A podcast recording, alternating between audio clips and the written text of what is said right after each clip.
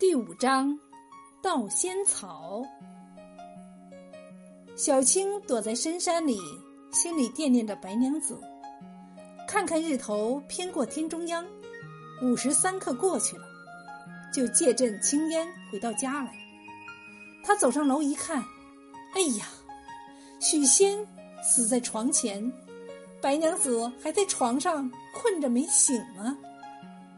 小青急忙推醒白娘子。姐姐，姐姐，快起来看看，这是怎么回事啊？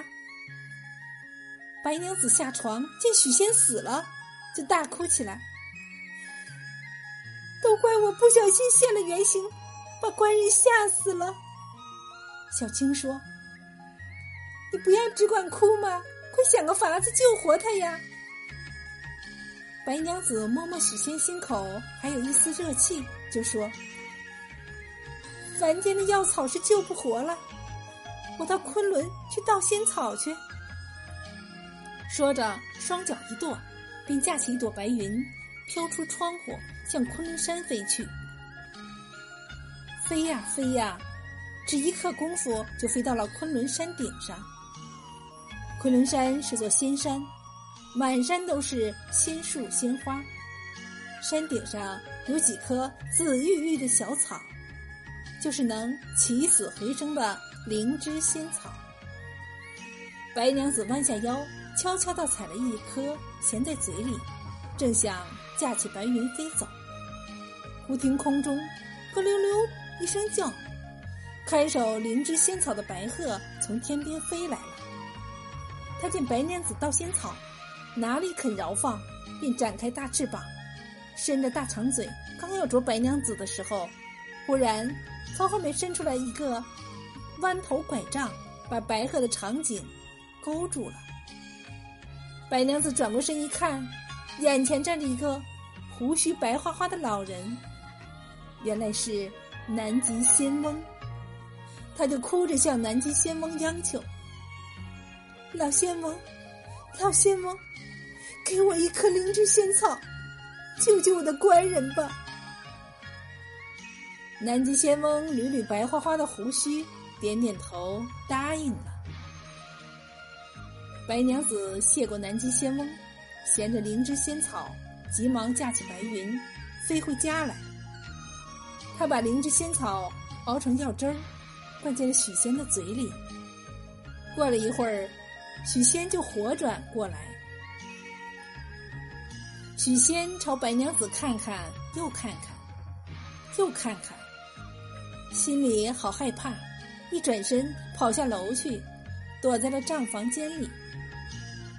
一天，两天，三天，整整三天三夜，许仙不敢踏上楼梯一步。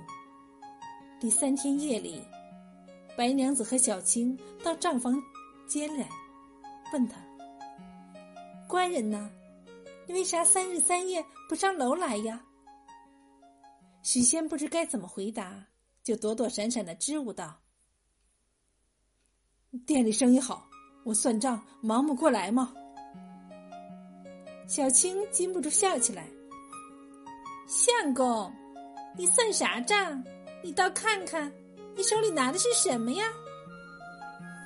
许仙看看自己手里，原来一时心慌，拿错了一本老黄历。他赖也赖不过去。只好讲出真情。白娘子听了，皱皱眉头说：“我好好的一个人，怎么会变成白蛇呢？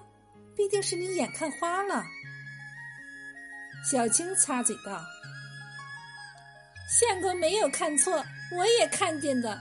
那天我买了花线回来，听见相公在喊叫，等我奔上楼去，相公已经昏倒在地上。”我看见一条白闪闪的东西，又像是蛇，又像是龙，从床上飞起来，飞出窗外就不见了。